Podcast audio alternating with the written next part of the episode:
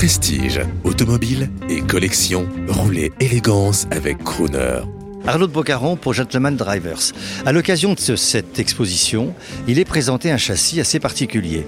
Il date de 1947. Il a été conçu par un, ingénieur qui s'appelle Monsieur Deschaux et qui a imaginé une voiture avec un moteur transversal, un- une boîte de vitesse sous le moteur et traction avant.